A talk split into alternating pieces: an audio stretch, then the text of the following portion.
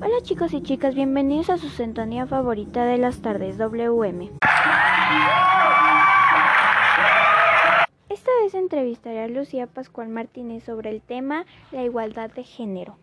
Buenas tardes, Lucía. Buenas tardes, señorita. La primera pregunta es, ¿qué es para ti la igualdad de género? Es tratar a los hombres y mujeres por igual.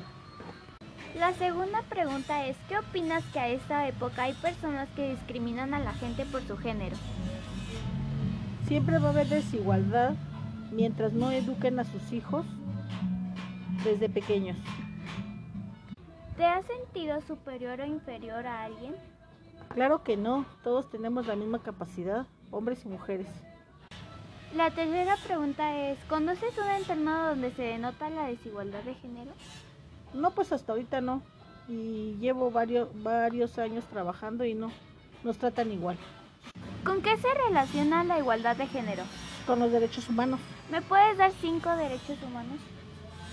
El derecho a, mm, a estudiar, el derecho a votar, el derecho a, a ser iguales, el derecho a, mm, a la salud, el derecho a...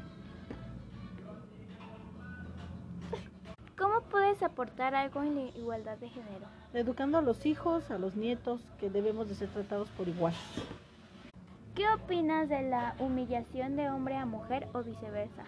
No debe de existir y eso debe de, eh, de sembrarse desde chiquitos en la educación.